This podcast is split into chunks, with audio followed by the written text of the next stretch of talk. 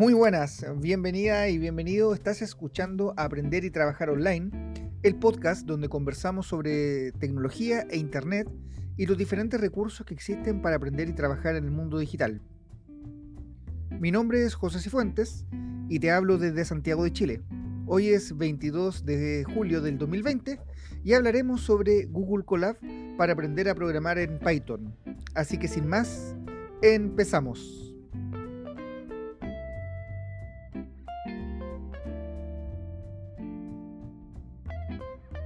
Google Colab o Google Colab.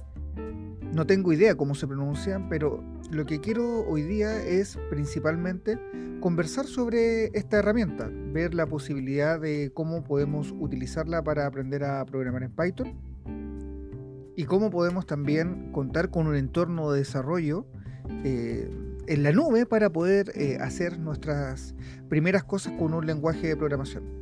¿Por qué voy a hablar sobre esta herramienta? Bueno, principalmente porque actualmente eh, estoy trabajando en un proyecto de, computación científica para, un curso, para un curso de, matemática aplicada que desarrollan informáticos y porque me gusta programar. En general, eh, muchos creen que la programación y todo lo relacionado con la tecnología es solamente para unas pocas personas, para gente que les gusta esta, esta estructura lógica, esta cosa de escribir eh, códigos y todo eso. Y la verdad es que creo que en los tiempos que estamos viviendo, la programación y la tecnología, desde mi punto de vista, ya es parte de nuestra vida diaria. Eh, programar, eh, poder enseñarle a las máquinas las cosas que tienen que hacer, es parte de lo que estamos viviendo y vamos a vivir en el futuro. En lo personal yo no soy un programador profesional, no me dedico eh, directamente a programar, pero siempre me ha llamado la, la, atención la programación y lo que se puede hacer con unas pocas líneas de código, cómo uno no le puede dar instrucciones a una máquina para que ejecute diversas tareas eh, de forma sencilla. Tengo un gran interés en lo personal también eh, por la computación científica y todo lo que pueden hacer estas herramientas en la actualidad. Estamos viviendo en el apogeo de la ciencia de datos y eh, evidentemente hay muchas herramientas que nos permiten trabajar con, con esta ciencia. En mis tiempos de estudiante yo aprendí a programar un, lenguaje que se llama lenguaje C, que tal vez eh, muchas de las nuevas generaciones no van a conocer, y aprendí, recuerdo en mis tiempos de universidad, en un entorno que se llamaba Turbo C, que cargábamos en un disquete. En, los laboratorios de la, universidad.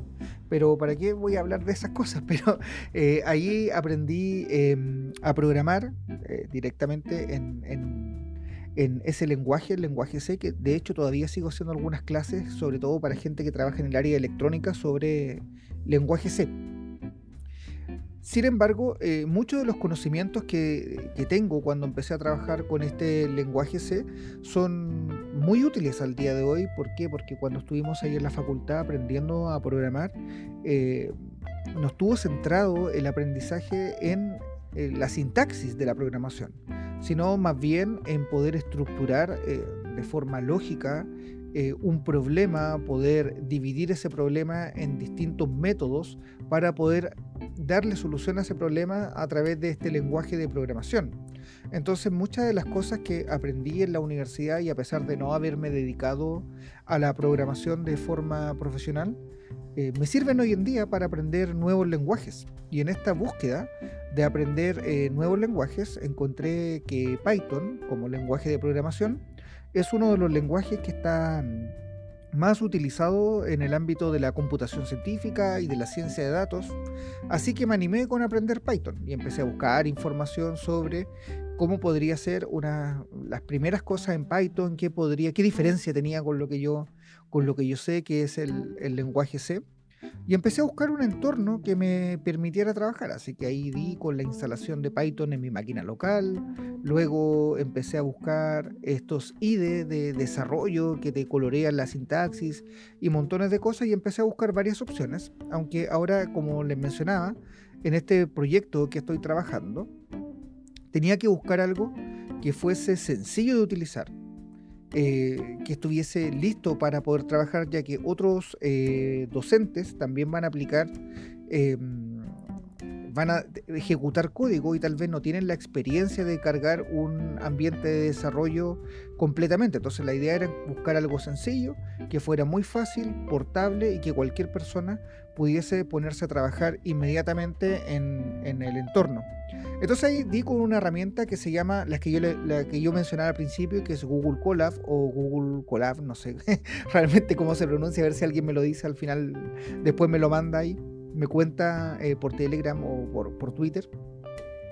Eh, y me encantó esta herramienta, eh, principalmente ¿por qué? porque esta herramienta es una herramienta desarrollada por Google, que tiene todo listo para trabajar y solamente me tengo que concentrar en eh, entender los algoritmos que voy a desarrollar y la sintaxis de Python, que es lo que estoy aprendiendo en este momento. De todas las demás cosas se va a encargar esta herramienta eh, Colab o Collaboratory, como, como se puede ver en, su página.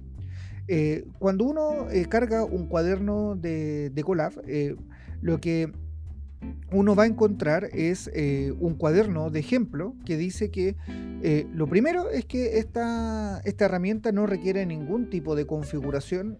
Eh, también toda la computación la vamos a hacer nosotros en servidores que dispone Google, obviamente con algunas limitaciones, pero para aprender tienen capacidad de sobra y vamos a poder acceder directamente a esta GPU que nos van a permitir ejecutar el código. Y también la gracia que tiene, y esto fue una de las cosas que, me encantó, es que permite eh, compartir estos cuadernos de forma muy sencilla. Sigue la misma lógica que siguen las otras herramientas de Google, como mm, documentos, presentaciones o las hojas de cálculo. Yo puedo compartir un cuaderno de, de Colab con eh, otras personas y darles permiso de ver, editar o comentar ese, ese cuaderno, lo que abre una cantidad pero gigantesca de posibilidades de trabajo colaborativo con este tipo de herramienta. Así que eh, bajo esas condiciones ya es bastante útil para poder desarrollar este proyecto. Una de las cosas que, eh, que busqué obviamente es cómo yo puedo acceder a esta, a esta herramienta. Y simplemente lo que se necesita es tener una cuenta de, Google, una cuenta de, Google, una cuenta de Gmail obviamente, eh, y con eso ya podemos directamente acceder a la, a la, a la aplicación de, Google Colab. En las notas del, programa voy a poner la URL donde pueden eh, acceder, digamos, a, esta, a esta herramienta. Entonces, eh, cuando uno entra por primera vez a esta herramienta eh, Google Colab, va a encontrar que hay una cantidad de, cuadernos. Los cuadernos van a ser eh, directamente lo que nosotros vamos a, con los cuales nosotros vamos a trabajar. Y hay que pensar que esto es un cuaderno interactivo, donde nosotros en este cuaderno vamos a tener dos tipos de bloques ya vamos a trabajar con bloques eh, de texto y también con bloques de código.